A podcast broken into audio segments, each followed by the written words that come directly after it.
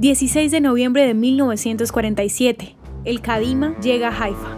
La mayor ciudad del norte de Israel, Haifa, que se estableció en las laderas del Monte Carmelo, escuchó el canto de 800 pasajeros que con su alma entonaron el Hatikva, himno nacional de Israel, cuando ilegalmente llegaban a Israel en tiempo de control británico y en las restricciones para la inmigración judía a Palestina. El 5 de noviembre, el partido político Kadima partió del sur de la ciudad de Palestrina, Italia, con un número aproximado de 800 refugiados judíos. El mismo día, el barco Albertina partió de Francia trayendo a 182 refugiados con la esperanza de llegar discretamente a Palestina. A 10 días de haber comenzado su viaje, un avión explorador británico detectó al Kadima, enviando un barco de guerra para acompañar a la nave al puerto de Haifa. El Albertina evadió con seguridad a los británicos y aterrizó en la costa de Palestina.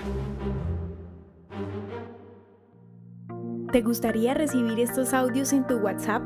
Compartimos nuevos episodios todos los días. Suscríbete sin costo alguno ingresando a www.hoyenlahistoriadeisrael.com. Hacerlo es muy fácil.